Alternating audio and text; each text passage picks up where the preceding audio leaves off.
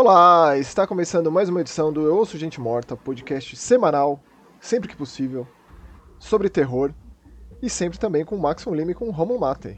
Então aí, né? Então a gente tarda, mas não falha, a gente tá, tá aí, tamo Vem, aí. mas não vai, vai, mas não vem. Na força do ódio. Ai, mas aproveito pedindo desculpas pela semana passada que não tivemos programa por problemas de vida real, mas cá estamos e tentamos, tentaremos voltar semana que vem é, e continuar sempre às sextas-feiras.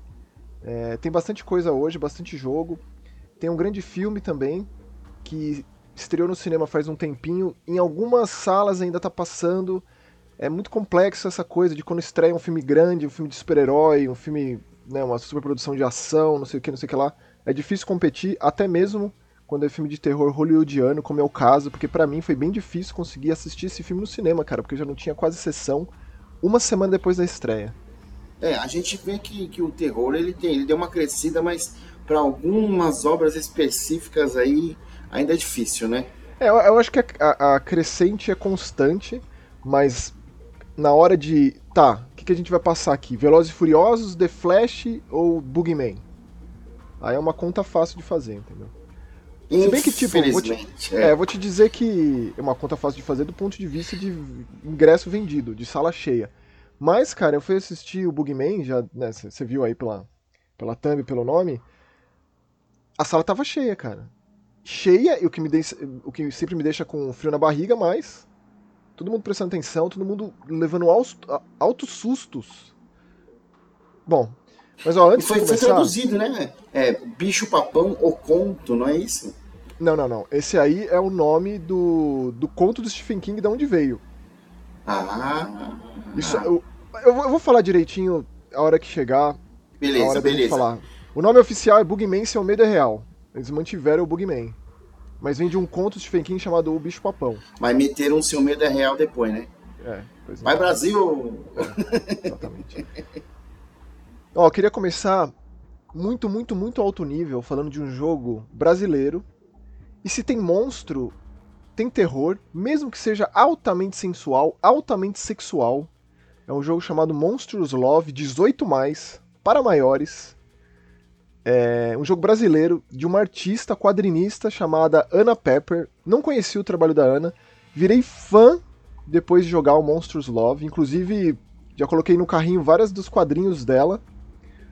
É, ela vem distribuída, produzida por um, um conglomerado de artistas, desenvolvedores brasileiros de jogos, roteiristas, chamado Time Galleon, focados em visual novels.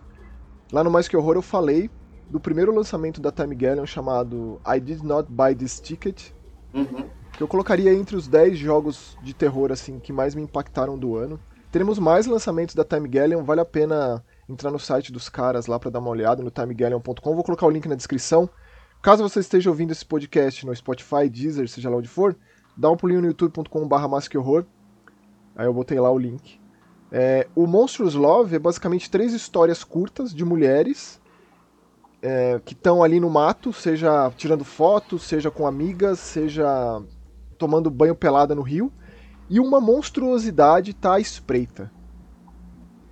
É, se, se existe o consentimento por parte da mulher, começa uma relação entre um monstro e essa mulher.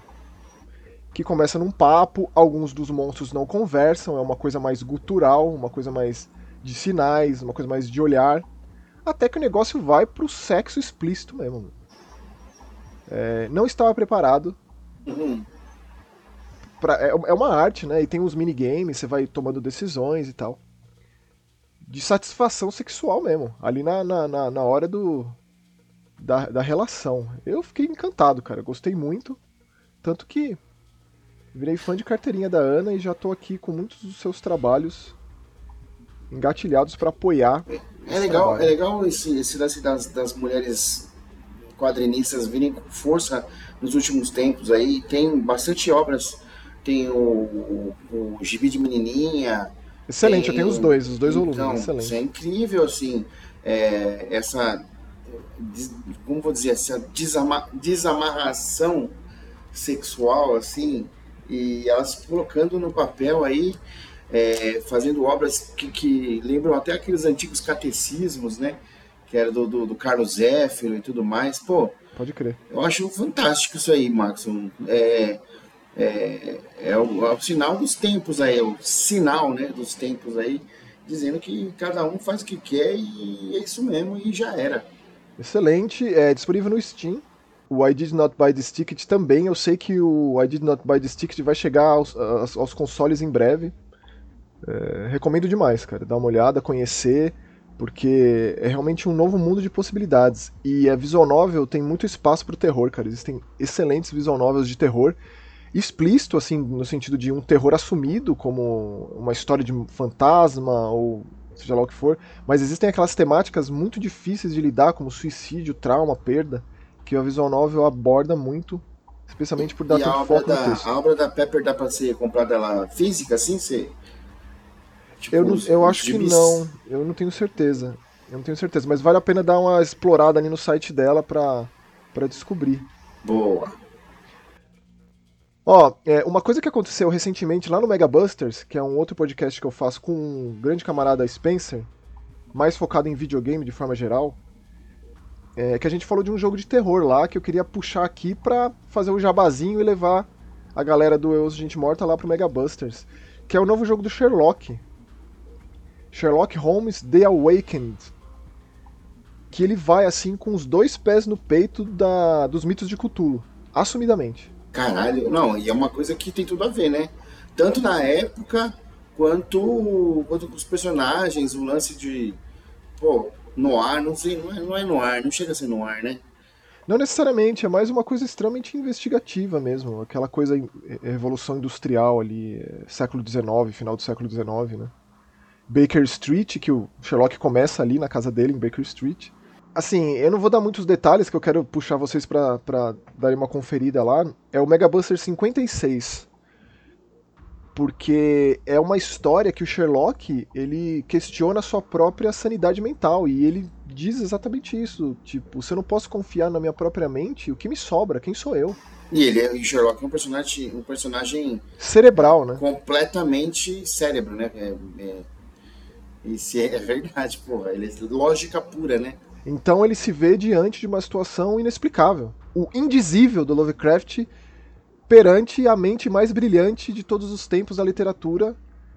É um, é um embate, de, é tipo Godzilla vs Kong, assim, sabe? Então, assim, Mega Buster 56, a gente falou do Sherlock The Awakened, que, olha só, outra curiosidade, né? Esse jogo é da Frogwares, que é aquela produtora que basicamente se dedica a Sherlock na sua, no seu catálogo de jogos lá, a maioria é jogo do Sherlock. Provavelmente você já deve ter visto, tipo, Crimes and Punishments, o The Devil's Daughter, recentemente saiu o Chapter 1. A gente já falou aqui de outro jogo da, da Frogware chamado The Sinking City. Então eles pegaram toda aquela coisa do Sinking City que é muito Lovecraftiana, trouxeram pros, pro universo de Sherlock Holmes, sendo que é um remake de um jogo de 2007, também da Frogware. Esse Crimes and Punishments Punishment tem alguma coisa a ver com Dostoiévski? Aí o nome não vem em vão. Ô, louco, bicho. Você tinha dito que tinha jogado um jogo do Sherlock, você se lembra qual? Porque é. esse aqui, ele é de PS3. Hum. Pode ser que sim, porque eu lembro que, que começa num. Parecia que era um vilarejo, não era um vilarejo. Era tipo um acampamento de cigano, alguma coisa assim, não lembro, cara. Faz muito tempo. Bom, de qualquer forma, tem muito jogo do Sherlock, vários desses jogos já foram Game Pass, já foram dados em PS Plus, já foram dados em Games with Gold, etc e tal.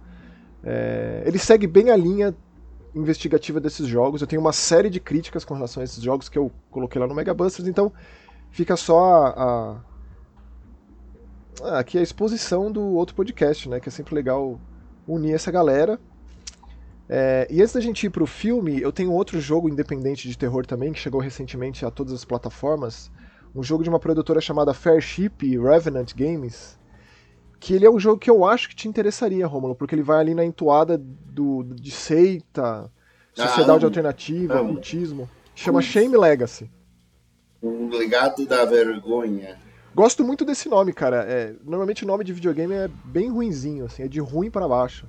Shame Legacy, ele acaba até sendo um spoiler, assim, porque a gente começa com um personagem despertando do que parece ter sido um espancamento. O cara tá todo destruído, assim, todo machucado, num lamaçal, no meio de um descampado. Caralho. Sem lembrança de o que ele tá fazendo ali, de quem ele é, e conforme você vai jogando, você vê que você tá ali no meio de uma seita. Eu, sabe as pessoas que, sabe querem que lembrou isso aí? Sabe o que É. me lembrou isso aí?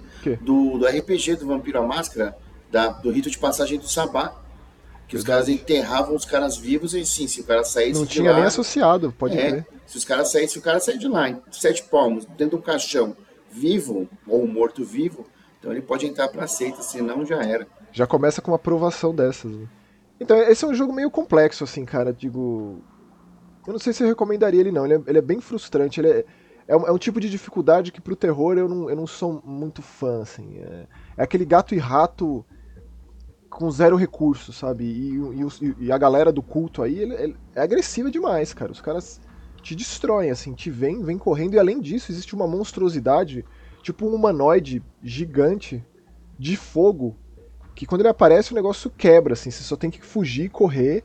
Elemental, seria tipo um elemen- elemental do fogo. Ele é uma coisa estranha, cara. Ele parece até mesmo um Ifrit, um Dijin de fogo, assim, um negócio nessa linha, sabe? Plataformas. Quais plataformas? Todas. Menos, acho que Switch não. É, PlayStation, Steam, Epic Games Store e Xbox. É, e é um jogo de fuga e você descobrir quem é você, o que você está fazendo aí. Você faz parte disso? Qual é a tua relação com esse lugar, com essa cidade? Uma cidade de refugiados. Foram acolhidos ali por uma religião, por uma doutrina religiosa, etc e tal. Visivelmente algo deu muito errado e as pessoas se tornaram extremamente agressivas, assim, compulsivas e monstruosas até certo ponto. E aí, assim, bem no começo do jogo, esse personagem encontra um cetro, que é muito importante pra você resolver uns quebra-cabeças, que ele é bem focado em quebra-cabeça, em, em furtividade muito, assim. É, você tem que se esgueirar pelos cultistas, chegar do ponto A ao ponto B, se esgueirar por essa vila sempre à noite, sempre um cenário assim bem envolto em sombras e trevas e tal. E esse cetro, ele se lembra desse cetro, ele fala: "Pô, mas eu me lembro disso aqui, tem uma relação com isso e também é uma arma para que você se defenda dos cultistas, num quick time event longo, difícil assim". E aí Uhum. depois que você tem esse confronto, o personagem fica afoito, desbaforido e você precisa beber um troço que ele encontra pelo cenário, tipo um remédio é uma dinâmica bem batida de jogo de terror indie em primeira pessoa, sabe? Eu, particularmente, tô bem cansado desse tipo de jogo, que meio que não importa qual é que é a embalagem, assim, o centro, a cerne do negócio ali é sempre a mesma coisa, sabe? Ah, entendi, mas nem entendi, mas, pô, o, me- me- me- o que me interessa aí é o negócio, o lance do culto aí. Ah, a história é boa, é um, é um final bem deprê, bem pra baixo, assim. Não sei se tem outros finais, não pretendo jogar esse jogo de novo, honestamente. Porque não foi uma experiência agradável chegar até o final, e quando eu digo desagradável, eu quero dizer no pior sentido possível. Sei da premissa do lance do cara acordar lá, tudo lanhado, né? E, vou- e a, a versão de PlayStation, que é o que eu jogo, né? Tem tanto pra Play 5 quanto pra Play 4. O Play 4 é um pouquinho mais barato. É, assim, levando em consideração que é um jogo indie, ele é bem impressionante tecnicamente falando. Digo, visual, assim, o, vis- o visual dos cultistas, quando eles chegam bem perto de você pra te matar, pra enfiar o dedo no teu olho, pra te estrangular, pra te. É uma animação bem. Meu irmão tomei um susto agora quando você tava falando. Quando ele chega pra enfiar o dedo no teu. Aí você falou olho, eu falei. eu falei Porra! É, ele tá falando do Monsters Love ali, né? Pô, Do Monsters Love, é. Mas, Rômulo, Bugman. Seu medo é Porra. real. Boogeyman, assim, eu lembro da, da primeira. A primeira contato que eu tive na vida com o lance do bicho papão foi um quadrinho do Maurício de Souza. Não sei se você lembra, que era o bicho papão mesmo, e era um tipo um. Era um bicho peludo, assim, ele tinha uma cara com umas verrugas no nariz, ele era azul. E, cara, é um, é um medo ancestral aí, né? Ele é, e digo, existe uma franquia do, da Ghost House Pictures, lá, a produtora do, do Sam Raimi, que chama Bugman também. Que veio pra cá como pesadelo. Também gira em torno de monstro do armário, criaturas no armário. Só que aquilo lá é bem ruim. Isso aqui, ele vem de um conto do Stephen King, que foi compilado ali numa, numa antologia chamada Sombras da Noite. E eu tenho uma relação muito especial com esse livro. É um dos meus livros favoritos do Stephen King porque eu gosto muito do formato de contos, de antologia, né? E tem aquela coisa daquela conversa do Stephen King no começo, sabe? Um prefácio assim, Uhum. dele falando sobre medo. Sobre Ah. por que, que ele escreve sobre as coisas que ele escreve. E ele escreveu isso aqui no final dos anos 70. Gostaria muito de ver uma atualização dessa conversa dele. Mas, cara, que era. delícia, hein? É, eu recomendo muito esse livro. E o conto do Bugman, que foi traduzido originalmente como Bicho Papão, que não sei porque que colocaram esse nome tosco aqui no Brasil, ele tem 10 páginas.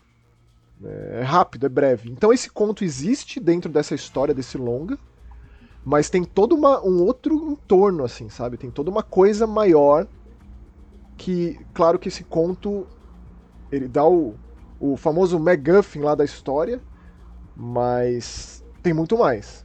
É uma adaptação, já se tornou uma das minhas favoritas. Esse aqui é o meu filme de terror do ano até o momento.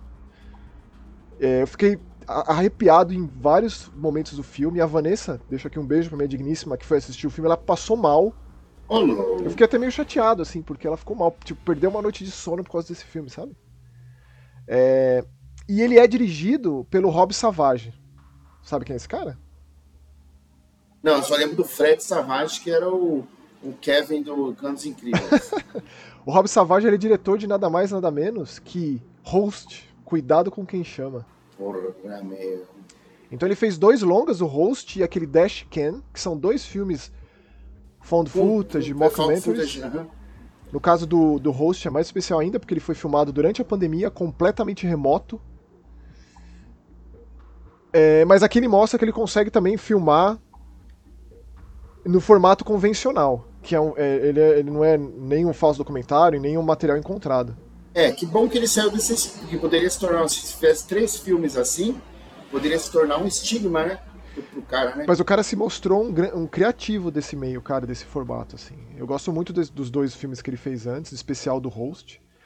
Mas o que eu mais gosto desse filme aqui é a protagonista, cara, que é a Sophie Thatcher, que é uma das protagonistas de Yellow Jackets, que ela no Yellow Jackets é uma das grandes revelações e aqui ela leva o filme junto com a irmãzinha mais nova dela, vivida pela Vivian Lyra Blair, que é a, são as irmãs, as irmãs Harper, né? A, a do Sad, Yellow Jackets.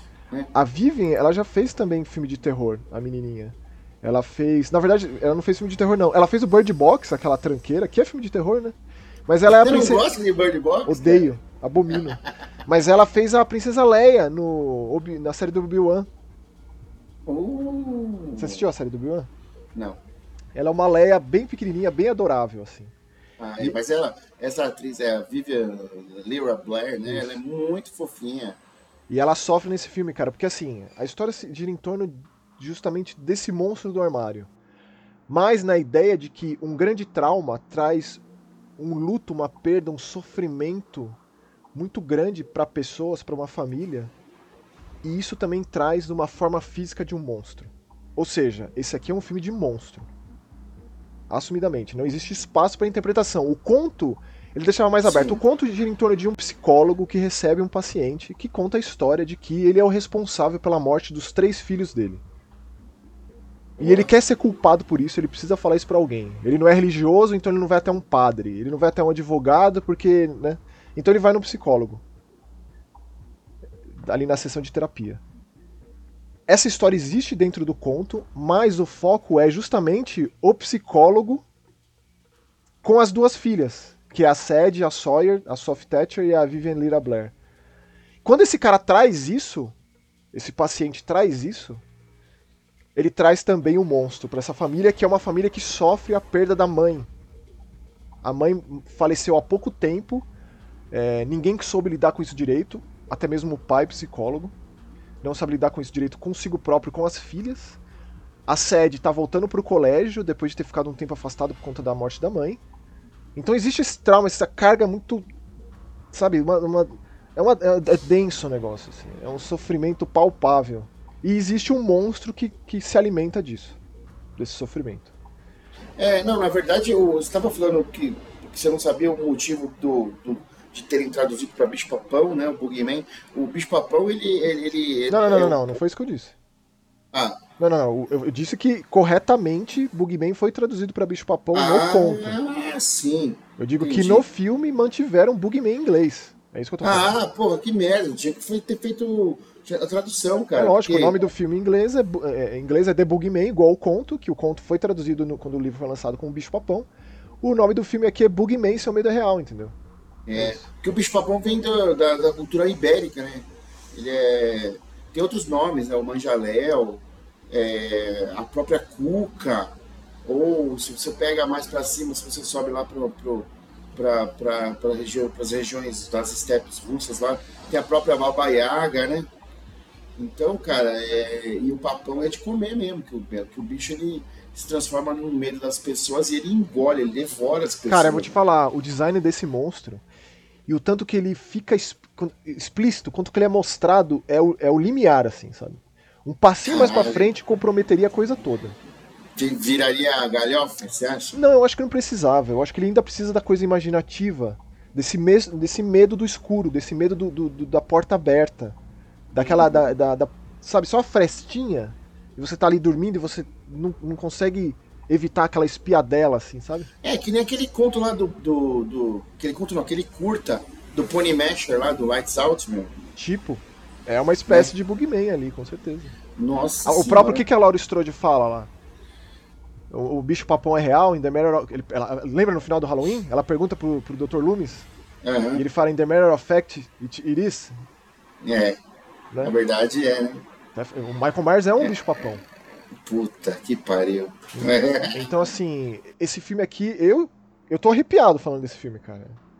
Esse filme é absolutamente obrigatório, assim. Eu vejo pouca pessoa, poucas pessoas falando sobre ele, o que me deixa meio triste, assim. Várias das pessoas que, pô, você assistiu o Bugman, você assistiu não sei o quê. Porra, não vi, não vi, não vi. Pô, nem sabia. Ah, é o do Stephen King, viu? Ah, porra, do Stephen King. Eu coloco isso aqui entre as melhores adaptações do Stephen King, cara. Das minhas favoritas, ali junto com o Cujo, com o Voo Noturno, sabe? É... Caralho. Juro pra você, cara. E tipo, nesse mesmo livro existe, por exemplo, Salem Slot. Existe, por exemplo, Colheita Maldita. Pensa que um conto, Romulo, de 20, 20 páginas virou o quê? Uma franquia de uns 8, 9, 10 filmes que é Colheita Maldita. Ó, o negócio é o seguinte. Vou lançar um desafio aqui para os nossos ouvintes, hein? Adap top 3 adaptações para cinema do Stephen King. Diz aí você, as suas três. Cara, ó, eu gosto muito. Eu vou falar, os caras vão me, me querer me crucificar. Não vou colocar em ordem, tá? Não, faz, faz é... o 3, 2, 1 sim. Então, 3, 2, 1, beleza. O Apanhador de Sonhos. Putz, eu não gosto desse, cara. você, você é tenso, hein? Sim. Tá. Segundo, Conta Comigo. Com certeza. E terceiro, a It. Não tem como. Acho. It do, do, do Tim Curry ou do. Tim Curry, do Tim Curry. É uma minissérie, tem muitas minisséries muito boas de Stephen King, tipo. É, é uma. Ai, Tempestade não, não, não, do Século. Isso! Eu ia falar da Tempestade do Século. Tempestade do Século, a Rose Red. É, cara, a hora... Tempestade do Século, com aquele velho filho da puta. Né? Isso é tudo minissérie, não são filmes. Então, mas é, na, na, eu tive uma locadora, uma videolocadora, como vocês Vinha aquela, aquele, aqueles dois VHS, né, juntos. Eles vinham os VHS, duas, duas fitonas duplas, é, é. é, então, tudo isso a gente recebeu aqui como filme, mas na real não. A hora, na Hora da Zona Morta, é, o próprio Fenda no Tempo, né, que é o Langoliers, é tudo minissérie, o Rose Red, o It também.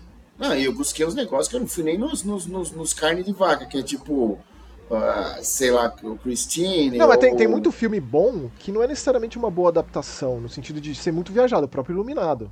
Tanto que o Iluminado Sim. existe também a minissérie, que é muito fiel ao livro, enquanto que o filme do Kubrick é bem outra coisa, né? Ah, é, é um filme do Kubrick, né? Não é um, não é um livro do King, né? É. O Stephen King continua sendo o cara, né? Ele, tipo, por ano, quantos, quantos filmes saem baseado na obra do cara, ou, ou séries? Esse ano já vai, ainda vai ter o Silent Slot, né? Que Sim. originalmente o Toby Hooper fez uma minissérie fodida, muito boa. Inclusive o Stephen King ele é tão foda que ele, é, ele, ele para ele ter a obra dele passada para audiovisual, às vezes ele, ele vende os direitos para é, cineastas é, é, iniciantes por um dólar, saca? Você tá bom, pode fazer. É, ele é foda. Ele é foda, ele é foda. Ó, você quer saber os meus três? Sim, ó, mas é claro. Ó, em terceiro lugar, eu colocaria o Bugman. Mas que eu não vi ainda. Em segundo lugar, eu coloco o Voo Noturno. Aquela maravilha com Miguel Ferrer. E eu, eu sempre falo desse filme. Esse filme chama Night Flight. Tem um outro filme chamado Voo Noturno que é do Wes Craven, com o Killian Murphy. Que também é bom, mas não tem nada a ver com esse. Esse aqui é a adaptação do Night Flight. Desculpa, The Night Flyer. É, e eu amo o Miguel Ferrer, cara. Eu acho ele isso aqui é uma história de vampiro. Adoro. Voo Noturno é foda. Primeiro lugar, eu acho que nunca vai ser superado para mim, que é Cujo. É, Cujo é maravilhoso, né? Eu acho o livro quem Cujo... Quem tem sinofobia, né? Que é o medo de cães, assim, cara. E claustrofobia, né? E sim, juntos os dois, né? Isso. E você sabe como é que eu sei que, é, que, que, que o medo de cães é sinofobia? Ah. Porque tinha a revista Terror da editora Scala e o Lourenço Mutarelli tinha uma, uma sessão lá que ele escrevia sobre fobias. E aí, uma delas é, era o medo de cães. Então, ele fazia uma ilustração, Mutarelli, né? Aham. Ilustrava e colocava lá, escrevia sobre o medo. Que fantástico, cara. Mas então são esses os meus, cara. E o filme do Cujo até hoje é um negócio assim que, ra- rapaz, é sofrimento real, assim. Bom, e a Hora da Zona Morta, hein? Nossa, Gosto muito também. Porque eu gosto muito do, do, do bonitão lá. Walken. É. Um dos rostos mais filmáveis de Hollywood, na minha opinião, assim. Ele é maravilhoso, né? Eu gosto muito, cara. O cara é muito Aquela fotogênico. piscadinha que ele dá de lado assim, ó. É. Abrindo só um teco da boca assim. Ele é foda, cara. Nossa. Então são esses que a gente quer saber de vocês também. Se vocês assistiram o Bugman, se não assistiram, por favor, coloquem na listinha aí, porque vamos conversar sobre filmaço. E pra fechar esse Eu Ouso Gente Morta, o novo Layers of Fear. Né? A, a gente sabe que a Blobber Team tá muito ocupada com o remake de Silent Hill, que a gente ainda não tem uma data de lançamento. Vazou aí recentemente que é tipo setembro desse ano, em algum site de venda de algum lugar do mundo. Setembro, outubro, se eu não me engano. Eu espero que não, cara, porque já tem tanto jogo de terror pra sair no segundo semestre, especialmente em outubro, que deixa o Silent Hill pro ano que vem, sabe? Não tem problema. E esse Layers of Fear, que quando foi anunciado se chamava Layers of Fears, com S no final, do Fear, eles voltaram atrás, tiraram esse S, agora se chama Layers of Fear, entre parênteses, 2023. Ou seja, ele tem o mesmo nome do primeiro jogo de terror da Blobber Team, foi que lançou eles pro, pro terror, de fato. Fez eles ficarem conhecidos. Eles já tinham os outros jogos antes, porém foi o Layers of Fears que colocou eles no mapa, né? E esse aqui, muita gente veio me perguntar, porra, mas o que, que, que é esse jogo, né? É, é, é um, é um remake, é um remaster? Tem, uma, tem alguma coisa nova? É, é uma história outra? Então esse aqui, de fato, é algo que eu nunca tinha visto antes. Então ele é um remake, ao mesmo tempo que ele é algo novo também. Então eles refizeram Layers of Fear 1 e 2 na Unreal Engine 5.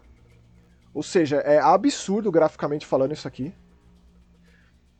Eles de novo fizeram parceria com o estúdio Anchar, responsável pelo Observer Redux, que é a versão atualizada do Observer, que é o segundo jogo da Blobber, e eu amo de paixão Observer. É a- é, você, já falou, você já falou muito desse jogo aqui mesmo. Ele é o sci-fi, ele é o último trabalho do Rutger Hauer, cara, que ele é o dublador do, do protagonista, antes de falecer. Então acabou sendo assim, sabe, algo mais grandioso ainda. Então isso aqui é assim, Layers of Fear 1, a história do pintor, da musicista, com o DLC, que é a história da filha dos dois, revisitando a casa que ela cresceu, visitando todos os traumas, tentando superar os traumas que ela passou com o pai e com a mãe. O pai alcoólatra, a mãe que sofreu um acidente, foi, ficou queimada, ficou num incêndio, né? Ficou com o corpo é, queimado. E essa relação muito difícil entre a musicista, a pianista e o pintor. É, além disso, existe o Layers of Fear 2, que é aquela história do ator, que foi chamado para contracenar um filme num transatlântico, um filme filmado em alto mar.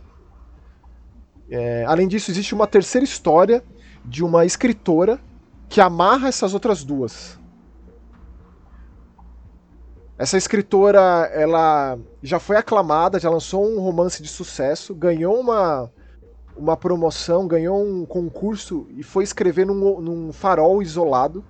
Chega lá para escrever um livro. Dá a entender que ela está escrevendo ou sobre o pintor e o ator, é, ou criando a história do pintor e do ator. Porque basicamente quando ela senta e começa a, a, a datilografar ali na máquina de escrever, começa a ser contadas as histórias. E eventualmente no meio das histórias, volta para ela nesse, nesse farol mal assombrado e coisas começam a acontecer lá. E você também tem acesso a esses dois livros ali em cima da escrivaninha do quarto dela, para você ver a história The Inheritance, que é a história da herdeira, né, da filha, Uhum. e também uma história nova da musicista. Ou seja, você joga com a musicista do primeiro Layers of Fear, e só por ter essa história, pra mim, já valeria a pena esse jogo, entendeu? Caramba. Não, eu acho incrível quando eles fazem, quando eles criam esse lore mesmo, né? Sobre. E, e eles deixam disponíveis nos itens do jogo. É uma coisa meio que é, um Inception, sei lá. Você tá, tá, lá dentro, né? Depende de você, até onde você quer ir para mergulhar na história, né? É, de fato, se você simplesmente joga. Ele é um jogo simples, né? Ele é um, ele, muita gente pejorativamente chama de Walking Simulator, não sei o que. Eu prefiro chamar de FPX lá, o First Person Experience. Porque uhum. é de uhum. fato um jogo simples no gameplay, porém eles incrementaram algo novo, uma mecânica nova que é um lampião. Então o pintor tem um lampião, é, o ator do segundo filme tem uma lanterna, então você consegue confrontar uma monstruosidade que existe no jogo. Então existe um monstro que persegue você no primeiro jogo. No Layers of Fear original também tinha, mas não era uma coisa tão presente assim, sabe? E no segundo jogo é uma lanterna que rebobina uns manequins. Então você consegue interagir com o cenário, no cenário. Você precisa interagir no cenário, nesses manequins, com essa lanterna. E também você confronta uma entidade disforme, assim, uma coisa bizarra que é um monstro do Layers of Fear 2. O Layers of Fear 2 eu não gostei tanto assim quando eu joguei na época. Eu consideraria até o jogo mais fraquinho da Blobber. Rejogando agora eu adorei, cara. Eu acho que eu consegui entender a história. Eu acho que tá bem mais ligada ao primeiro Layers of Fear do que eu imaginava. Porque existe uma entidade monstruosa que conecta tudo isso, Romulo. Talvez você se lembre, por você ter jogado o primeiro Layers of Fear, daquele uhum. quadro de uma pessoa careca com os dentes meio nosferato. Nossa, vai se fuder, mano. Você lembra disso? Lembro. Então, essa é uma entidade chamada Rainha dos Ratos que conecta a porra toda, entendeu? Caralho. É assustador, cara. Inclusive a história da musicista, a história da herdeira, a história da, da, da escritora, do ator, tu, é foda. Então eles criaram. Cara, esse jogo aqui ele é, ele é fantástico. Vai ser difícil não colocar esse jogo no meu top 5 de terror de 2023. E eu terminei esse jogo com 20 horas. Esse jogo é extenso, é longo. Com, recontando a coisa toda, com mais, sabe? É muito conteúdo aqui. É um puta, é um puta custo-benefício esse jogo, na minha opinião. Se você pega valores, né? Tá custando 85 reais no Steam. Muito provavelmente está mais caro em outras plataformas. Ele foi lançado no PS5, Xbox Series e PC. É... E agora que, que foi lançado, né? Imagino que a Blobber, a Konami vão ter mais tempo, mas sentir mais à vontade para falar de fato de Silent Hill 2. Quem sabe no futuro próximo a gente não tem um anúncio. Né? A gente não teve nada desde o evento do ano passado. Né? Tô muito, eu tô muito ansioso por esse, por esse remake aí, cara. Então assim, cara, eu, eu digo e repito, tenho dito isso muito. 2023 tem sido um ano muito bom para terror em videogame. Como há muito tempo não se via. A gente sempre tem jogos bons, mesmo quando os AAA não entregam, os indies estão sempre ali sabe, ousando, experimentando sempre. Mas esse ano, tanto o AAA quanto o Indie, a coisa tá pesada, cara. Tá difícil de dar conta de tanto jogo. E a gente dá o nosso melhor aqui para falar sobre, né? É isso aí. Então a gente encerra aqui os nossos temas deste, deste episódio para partir para os comentários, hein? Eu acho que é uma boa hora. O nosso último episódio foi focado em Amnesia The Bunker e Enxame, Sim. aquela série do Prime Video. A gente muito provavelmente vai falar de Gêmeas, Mórbida Semelhança no próximo, Romulo? Já dando spoiler? Sim, sim, sim, com certeza. Então, ó, já é uma das grandes temáticas do nosso próximo episódio, hein? Então, você quer puxar ali, Romulo? Por Beleza. Então eu vou. Eu vou é, ler o comentário aqui do Vikingtor. Você sabe quem é né? esse camarada aí? Não sei não. Vikingtor é um, eu considero um dos grandes mestres do terror brasileiro, cara. Ele é game dev, ele fez o Tamashi, um baita jogo de terror tenebrosíssimo, cara. Eu, eu, eu, porra, eu tive a honra de conhecer o Vikingtor em um evento de jogo indie. É, eu sei que ele tá trabalhando em algo mais 3D, ele tem publicado bastante coisa no Twitter, uma coisa meio em primeira pessoa, é, bem no estilo dele, assim, que é um estilo profano, uma coisa religiosa profana, assim, com entidades, sabe? Com, com submissão, com uma coisa muito pesada visualmente, assim. E ele fez o Teocida, que é um outro jogo absurdo, cara, de terror. O Tamashi saiu em outras plataformas, o Teocida por enquanto é só PC. Eu imagino que vai chegar a outras plataformas também. E eu espero que o Victor ele continue assim no terror, assim, de cabeça mesmo, porque Caralho, que honra então, hein? Que meu? honra, cara. Ter o Victor aqui para mim é uma grande honra. Espero que ele volte mais. Porque rapaz, esse cara, olha, esse é já, um cara. Já, já sou um fã. Então aqui ele mandou um joguinho o Amnésia The Bunker, graças à recomendação. E que jogão, hein? Exatamente o que estava procurando para jogar. Sempre tenso, alguns elementos aleatórios, level design semi-aberto, claustrofóbico, é, você jogar em trincheira ali, né? E, e com o mínimo de interrupções. Só senti falta do inventário ser em tempo real, como foi apontado pelo Max. Você sempre fala isso, né, Max? Ah, eu, eu sou. Eh, cara, eu gosto. Da porque, quebra, assim, né? Da quebra de tensão quando você aperta o inventário e para o jogo, né? É, eu acho que, pô, é legal existir essa opção, né? Para quem uhum. gosta, para quem prefere. Mas você dá essa dose extra de tensão, eu acho que é, eu acho que eu, eu, eu gosto, assim, eu, eu, preferiria. E nesse caso, desse jogo é a minha única crítica. Ainda, ainda é meu terror do ano, ainda é o jogo mais tenso que eu joguei desde, sei lá, Visage. Mas, é, é, sim, é isso mesmo. Ele continua aqui, ó. Aliás, fica a recomendação do Total, Total Chaos também. Sempre espalha a palavra sobre o Total Chaos, he, que é um jogo gratuito de horror que mistura arquitetura brutalista e sobrevivência na vibe Stalker. Stalker Mas... do, do Tarkovsky? Não sei. Se ele botou com letra maiúscula, deve ser o filme, não. Não. É. Né? É que pode ser. O estilo de mas, vida. Sim, é, porque tudo, todas as obras ele tá colocando em letra maiúscula, assim, ó, mas com o tom de Silent Hill, em letra maiúscula. É, o, o, Victor já tinha me falado do Total Chaos, eu tenho ele baixado aqui no computador, mas eu nunca, nunca dei a devida atenção. Então talvez seja a hora, cara. Aqui ele mandou, tem bastante combate corpo a corpo, com gerenciamento de inventário e crafting. Aí tudo que você gosta. É, o crafting é uma coisa que eu acho que em exagero pode ser um problema. Aqui no caso do Amnesia é o, é o é pontual, assim. Cerejinha do bolo e que está recebendo um remake na Unreal Engine. Espero que isso leve o game para os consoles algum dia. Eu também, Vicky. Nossa, olha aí, cara, tipo, é, é um mod de Doom 2, o Total. Chaos, que vai receber um remake. Porra, imagine que foda.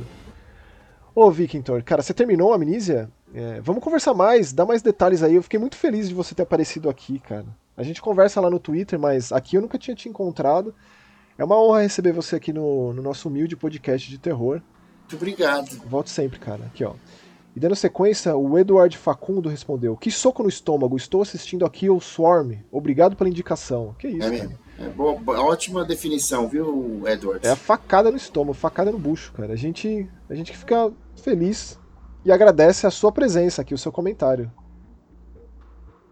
Pode continuar no, no, no SIC aí, pô. Olha aqui, o Silk Shark Dope vem aqui um comentário gigante. Nhaki, qual o seu artista favorito? Quantos Grammys ele tem, Nhaki? Sempre com essa, essa sacadinha ácida aqui no começo, né? Uhum, Entre uma, uma mordiscada e outra. Enxame foi uma minissérie que chegou socando meu rim. Depois de tempos no ar, eu decidi dar uma chance após ficar sabendo que a galera de Atlanta tava por trás e o bagulho é muito sinistro, meu irmão. O disclaimer que eles fazem no início, dizendo que se trata de algo real, quase uma dramatização de eventos reais, me fazia gelar a espinha a cada acontecimento e respirar fundo a cada novo play. É isso que o terror mais gosta, né? Baseado em fatos reais. É tipo, é isso que uhum. quer pôr ali. Acho que é isso que o terror mais gosta, baseado em fatos reais e exor exorcismo, né? E possessão.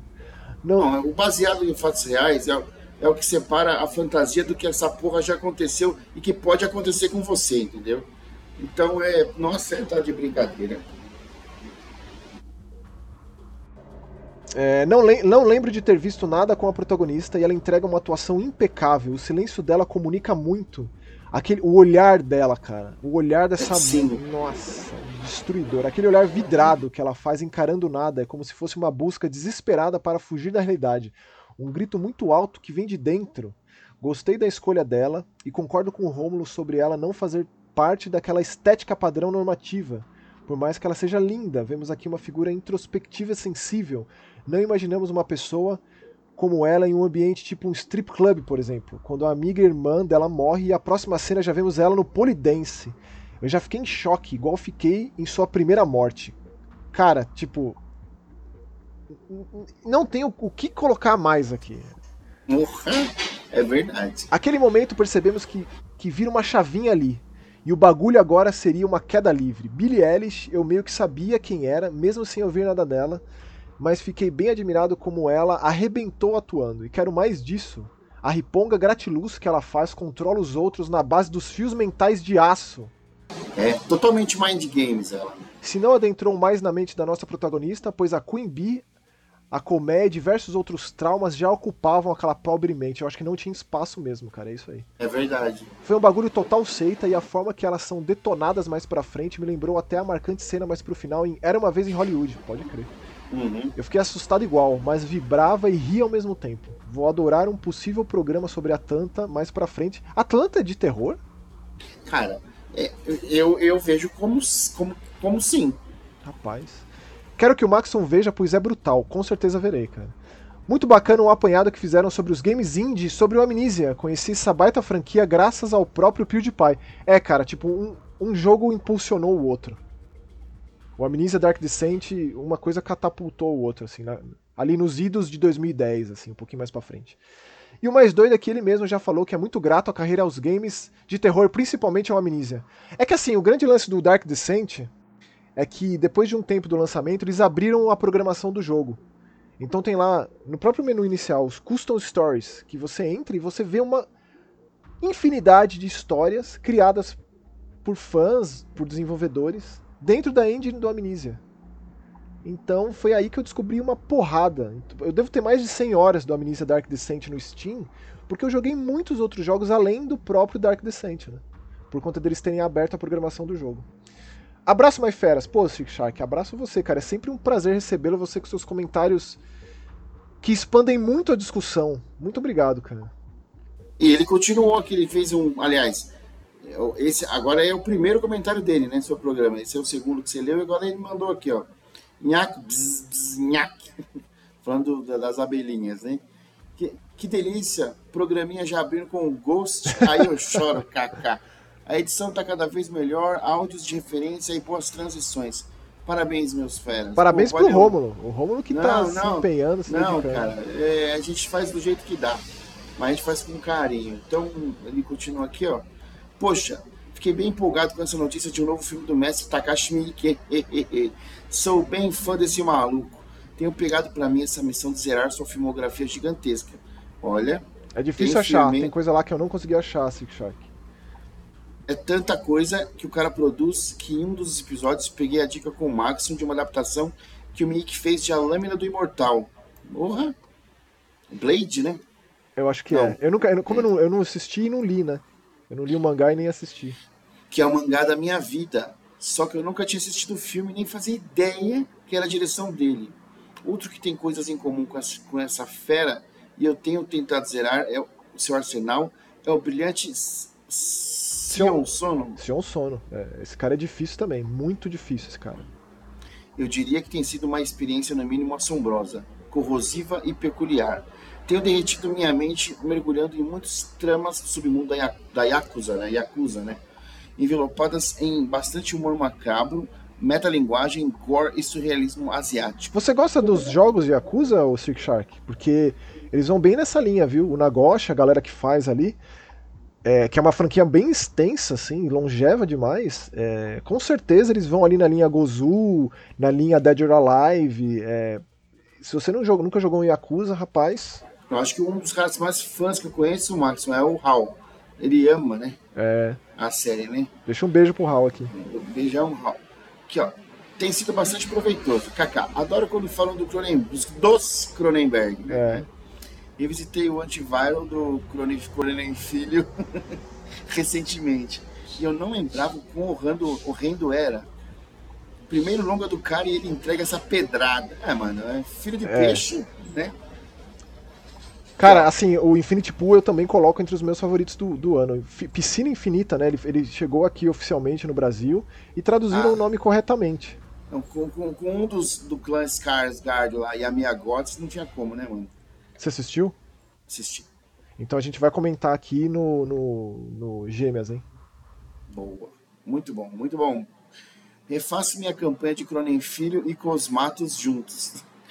E quero no papel principal nosso querido Nick Cage. Com a leva de filmaços medonhos que ele tem feito, eu não duvidaria desse combo dos sonhos. Ah, é, na, sonhar não custa nada, né? Valeu, Sick Shark, pelo comentário, cara. Como eu já disse, repetirei para sempre. É sempre um prazer recebê-lo aqui. E fechando com o Show da Xuxa 666. Oi, pessoas do Eu Gente Morta. Acompanho o podcast pelo Spotify faz um tempo. No programa anterior vocês falaram sobre Alan Wake. Eu tive que vir até aqui comentar. Foi no E3 que vi o trailer desse jogo e fiquei alucinado. Fui correndo comprar um Xbox 360. Quando o jogo saiu em 2010, eu não conseguia parar de jogar e hoje estou para comprar no Xbox Series X para jogar esse segundo jogo. Estou alucinado novamente. Rômulo, pelo amor de Jesus, vai jogar o primeiro jogo. Me... Não, ele já tá prometeu tá, que antes de sair o 2 tá no carrinho, Tá no carrinho, tá no carrinho. E me salta a vontade de jogar esse Amnesia The Bunker. Esse Game Pass é bom, hein? Vou cair nessa também. Abraço para vocês. X666, show da Xuxa. Todos os Amnesias estão no Game Pass. Não sei até quando, porque eles é sazonal o negócio lá. É, eles mudam, né? Sim. Mas o The Bunker foi lançado no Game Pass. O Alan Wake, você jogou as DLCs? Eu sempre reforço isso, cara. As DLCs do Alan Wake são melhores que o jogo porque são experimentais ao extremo, assim. A gente não sabe em que ponto, em que tipo de realidade existe o Alan Wake hoje. É, tanto que a DLC do Control, que você também vai ter que jogar, se você é muito fã do Alan Wake.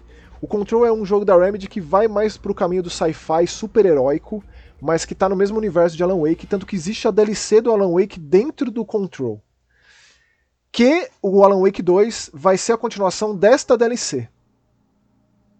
Então, todo esse conteúdo, essa bagagem é bem importante para levar a coisa adiante. Né? O Sam Lake, que é o cabeça da Remedy, né, diretor criativo do Alan Wake, a cara do Max Payne, etc e tal, foi ele que disse que o Alan Wake 2 é o primeiro horror de sobrevivência da Remedy. Ele também disse que não é necessário toda essa bagagem para aproveitar o segundo jogo. Mas, né, vamos combinar que não é bem assim. O jogo se transforma daí. Tanto que, cara, eu intimei o Romulo a jogar pelo menos o primeiro jogo, a versão remasterizada, que já jogar, tem os dois DLCs ali, né?